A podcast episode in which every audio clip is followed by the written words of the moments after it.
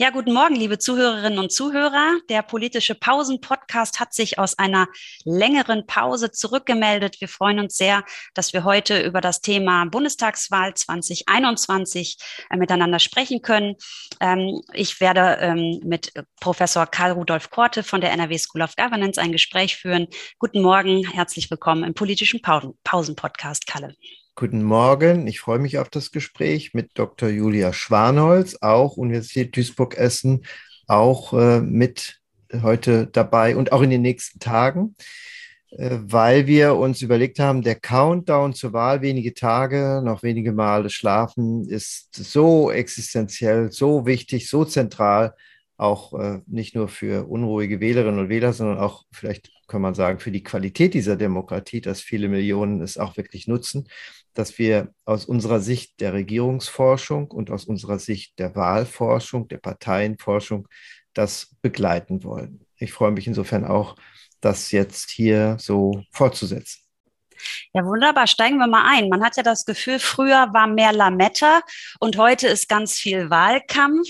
Äh, mindestens haben wir einige drei genau Trielle erlebt ähm, und aber auch noch Wahlarenen. Das heißt, im TV ist der Wahlkampf in vollem Gange und nachdem es ja doch etwas, man kann sagen, ähm, sozusagen personell oder äh, personenfokussiert losgegangen ist, geht es jetzt wirklich um Inhalte. Gerade gestern Abend haben sich ja auch die drei Bewerberinnen und Bewerber um das Kanzleramt wieder duelliert beziehungsweise trielliert. Ähm, wie nimmst du das wahr? Ist das ein anderer Wahlkampf als früher? Angela Merkel hat ja hm, doch immer dafür gesorgt, dass es nur ein Duell gegeben hat. Sie konnte das auch ein bisschen ähm, steuern oder sich gegen mehrere Duelle im Fernsehen verwehren. Und jetzt hat man aber das Gefühl, mit drei neuen Bewerberinnen und Bewerbern ist da deutlich mehr ähm, Aktivität drin. Ja, und seit vier Wochen kann man vermutlich im Nachhinein auch präzise messen, dass der Informationsgehalt des Wahlkampfs sich verändert hat, dass äh, alle Medien äh, sehr stärker auf äh, so synoptische Berichterstattung aus sind, die Unterschiede herauszuarbeiten zwischen den Parteilinien, was sie in den Wahlprogrammen aufgenommen haben, um äh, zu zeigen, wo die Markierungspunkte liegen, Alleinstellungsmerkmale und Unterschiede. Das ist insofern äh, auch wichtig für Wählerinnen und Wähler, nicht nur bei ihrer Entscheidungsfindung, sondern dass wir uns auch schon darauf vorbereiten, dass es lange Verhandlungen danach gibt, unabhängig von Mehrheiten, Sondierungen und Koalitionsverhandlungen, weil man sich eben in vielen Dingen auch unterscheidet.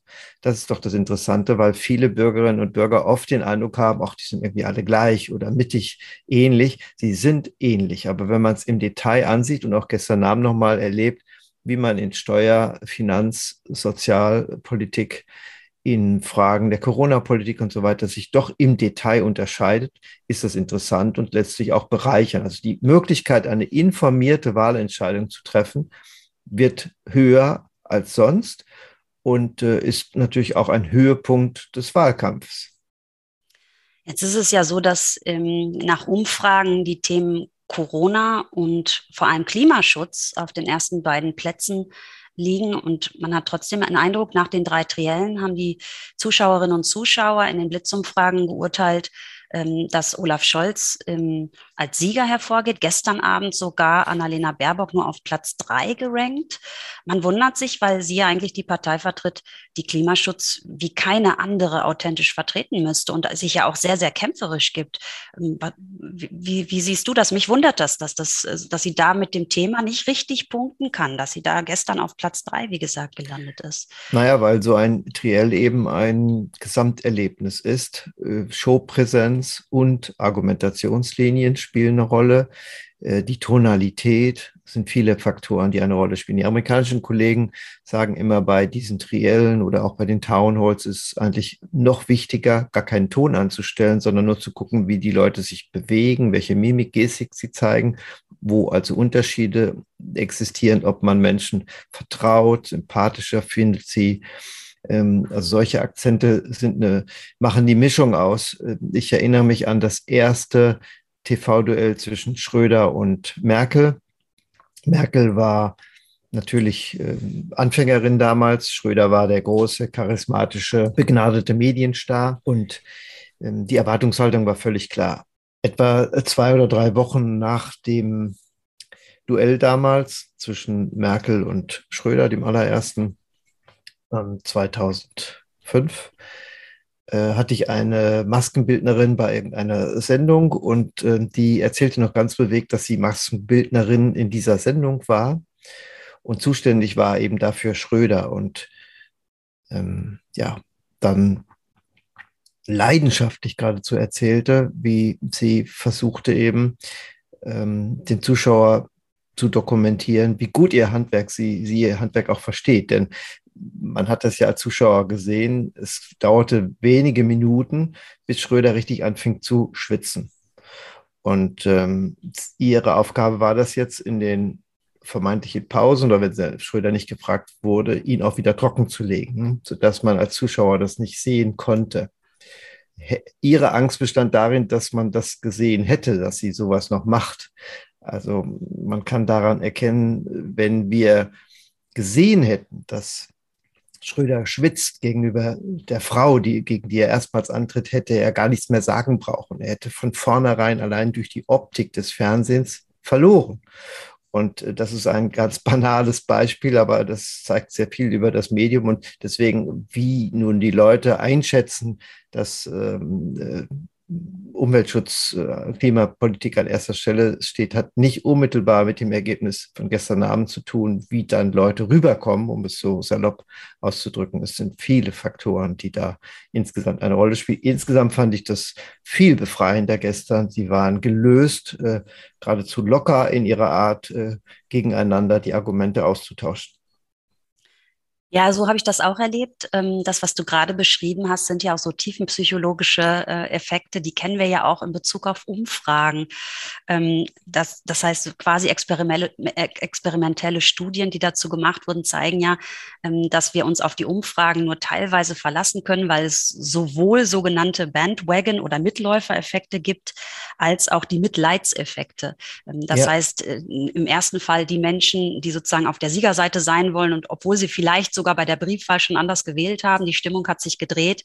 Geben Sie bei der Umfrage an, ähm, dass Sie jetzt für die Person sind, die nach Umfragen vorne liegt. Oder umgekehrt, dass man angibt, man würde am nächsten Sonntag eben den wählen oder die wählen, die vielleicht jetzt äh, ganz hinten liegt, ähm, um dann so einen Aufholprozess noch zu ermöglichen. Das heißt, ähm, wir kennen das ja sozusagen, diese, diese Effekte, äh, wie, wie etwas auf einen wirkt und was man dann daraus macht, kennt man ja auch aus der Umfrageforschung. Das macht es aber in diesem Jahr auch sehr, sehr schwierig, vorauszusagen, vorauszusagen, berechnen, ähm, wie es am 26.09. Äh, ausgehen wird. Das heißt, Prognosen ja. sind ja sowieso immer etwas unsicher.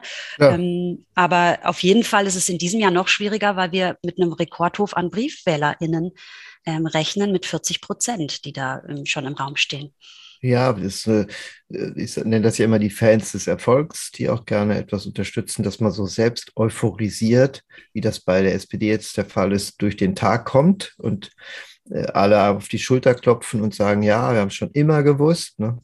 Und umgekehrt klingt es nicht mehr so richtig schick, modern, äh, in einer Gesellschaft äh, abends mal so rauszurufen, man ist jetzt Wähler der Union. Ne? Das klingt im Moment sehr antiquiert. Das sind deine Mitleidswählerinnen und Wähler, die aber im Sinne der Kommunikationswissenschaft in Schweigespirale durchaus die CDU am Ende wählen, es aber nicht zugeben. Beispielsweise könnte es eben deshalb auch sein, dass wir diese berühmte Fehlertoleranz, drei Prozent drauf, drei runter, dazu eben äh, Ergebnisse haben, die doch diese drei halbstarken Parteien relativ nah, sehr nah sogar beieinander liegen, ohne dass wir das im Moment von den Zahlen sehen, dass vielleicht die Union doch vorne liegen könnte. Und die Brieffehler ist das Interessante, was man aus einigen Städten weiß, ist, dass viele diese Briefwahlunterlagen beantragt haben, vermutlich 50 Prozent, aber noch gar nicht geliefert haben. Das ist auch etwas, was wir so bisher nicht kannten. das zeigt doch auf Ratlosigkeit, das deutet auf Ratlosigkeit, ähm, auf Unsicherheit. Und es wäre mal überlegen, ob man eine Reform startet, es zu dokumentieren, dass jede Stadt auch darüber eine Statistik öffentlich führen muss, wann wie viel eingereicht worden sind. Das wäre auch für die Politik, für die Wahlkämpfer viel einfacher dann. Und es zeigt ja letztlich auch, du hast schon von Ratlosigkeit, Unsicherheit gesprochen, die Unentschiedenheit. Äh, jüngste Zahlen sprechen ja von 62 Prozent entschieden, aber eben auch 38, fast 40 Prozent, die noch gar nicht entschieden sind. Jetzt wäre ja die Frage, was könnte diese Woche denn noch passieren? Ähm, mir fehlt so ein bisschen die Fantasie dafür, was vielleicht das Ruder noch rumreißen könnte. Oder glaubst du, es geht am Ende deshalb eng aus, weil sowieso alle eng, äh, nah beieinander liegen und die Umfragen gar nicht das spiegeln, was wir ähm, aktuell vermuten? Na, der absolute Unikat, Sondereffekt liegt eben darin, eine Wahl ohne Titelverteidiger. Daher kommt ja letztlich die Ratlosigkeit und die Angleichung der Startchancen für alle drei Parteien, die Kanzlerkandidaten benannt haben. Daran wird sich in dieser Woche natürlich nichts ändern, aber Fukushima war genau zwei Wochen vor der Wahl. Ich, in Zeiten der Vielfaltskrisen weiß man nie, was wirklich als Hammerereignis noch passiert.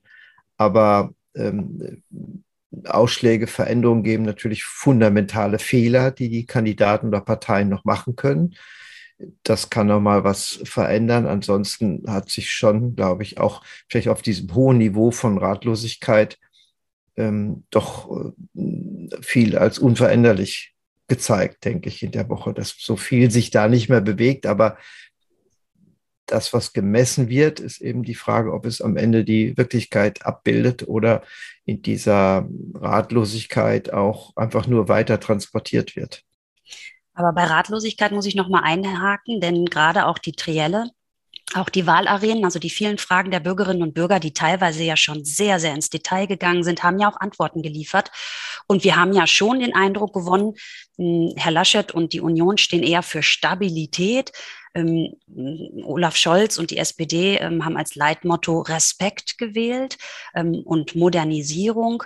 Ja, und Frau Baerbock ähm, aus der Opposition kommt, spricht als erstes oder primär vordringlich davon, hier muss sich was Grundlegendes, Fundamentales ähm, verändern. Das heißt, von was die groben Linien betrifft, müssten doch die Wählerinnen und Wähler, mindestens die Interessierten, mittlerweile einen Eindruck gewonnen haben. Also woher kommt deiner Einschätzung nach diese große Ratlosigkeit? Ja, sie kommt äh, daher, dass man vor allen Dingen nicht weiß, wer dann mit welcher Konstellation mehrheitsfähig wird. Dass wir also nicht nur einen Kanzler haben, den wir ja faktisch gar nicht wählen können, ne, sondern nur Parteien. Es gibt ja nur Brandenburger und ähm, ähm, Brandenburger und äh, ja, NRWler, die diese drei Namen überhaupt auf ihrem Wahlschein finden. Ne? Die anderen ja überhaupt nicht, die können lange suchen, da werden sie keinen finden, weil wir nur Parteien wählen und eben die Direktkandidatin oder Direktkandidaten. Also ich glaube, viel ähm, ist durch die Ausgangssituation, dass man nicht weiß, wer am Ende die besten Chancen hat, auch zu einer Unsicherheit letztlich für den Bekanntheit ähm, haben alle drei schon erlangt. Also Vizekanzler kennt man jetzt so viele Jahre. Das kann eigentlich kein Argument sein. Äh, Laschet äh, als Ministerpräsident aus einem so großen Bundesland ist natürlich auch bekannt und äh, die Auseinandersetzung zwischen Baerbock und Habeck in ihrer Doppelrolle über viele Jahre ist jetzt für etwas politisch informierte und interessierte Leute auch nichts Unbekanntes. Ne? Ich glaube wirklich, dass es unklar ist, wer am Ende Kanzlerin oder Kanzler werden kann und deswegen man sich auch noch in der Konstellation der Koalitionsoptionen bei den Lotteriespielen unsicher zeigt. Ja, wobei Annalena Baerbock da wahrscheinlich die schlechtesten Karten hat und spätestens seit dem Wochenende und dem FDP-Parteitag ja auch Christian Lindner nochmal klar gesagt hat, dass die FDP jetzt angreifen will und eigentlich Platz drei erringen wird. Ähm, das, äh, das ist natürlich noch, kann noch mal richtig spannend werden. Ich werde immer wieder gefragt, wie das mit taktischem Wählen ist und mein Plädoyer ist da auch, man sollte keine Verhinderungswahl anstreben, weil das in diesem Jahr ganz besonders schwierig ist, irgendwas voraussehen zu können, wer da wie mit wem. Dafür sind viel zu viele Koalitionsoptionen im Moment im Raum und möglich, ähm, sondern stattdessen sich wirklich darauf zu konzentrieren, wen möchte ich im oder wem vertraue ich in meinem eigenen Wahlkreis und welche Partei im Zweifel auch mit Stimmensplitting ähm, äh, halte ich für besonders regierungsfähig. Und was die Gestaltung auch der Post-Corona-Zeit, denn wir haben ja große Herausforderungen vor uns, ähm, dann angeht. Aber vielleicht zum Schluss nochmal, auch im Nachgang zu dem Triell gestern Abend, weil das ja unser Auftakt ist für diese Woche des politischen Pausen-Podcasts. das ist schon ein demokratisches Luxusproblem, was wir haben. Ne? Denn wir entscheiden ja nicht äh, in den Duellen dann zwischen Biden und Trump oder bald die Franzosen über Le Pen und Macron. Also die liberale Demokratie steht in keiner Sekunde zur Abwahl. Das ist schon beeindruckend, wie konzentriert mittig die Diskussion läuft. Umso mehr brauchen wir viele Informationen, um die Details am Ende kennenzulernen. Genau, das wird sicherlich im Laufe der Woche auch nochmal Thema werden, welche Optionen denn jetzt immer wahrscheinlicher werden. Eine gute Nachricht, du hast es gerade schon gesagt, ist, die AfD spielt in diesem Wahlkampf nahezu keine Rolle. Ähm, sie ist fast geräuschlos unterwegs und vor allem auch in den öffentlichen Veranstaltungen und im Fernsehen, den medienwirksamen und reichweitenstarken Formaten äh, kommen fast keine Fragen mehr ähm, zum Thema Rechtspopulismus. Und ja. das bedeutet nicht, dass er tot ist oder dass er keine Gefahr mehr darstellt äh, für die liberale Demokratie. Demokratie. Aber ich finde es doch sehr erfrischend, dass es jetzt mal um andere Themen tatsächlich geht, als, ja, die, es, als die AfD im Mittelpunkt zu stellen. Ja, und es unterscheidet den Wahlkampf fundamental von 2017 und zeigt eben, in welchem Grad von Corona-Kratie wir noch leben. Um den Begriff herum können wir uns ja morgen streiten. Ja, prima. Dann bedanke ich mich herzlich und freue mich schon auf morgen. Danke auch.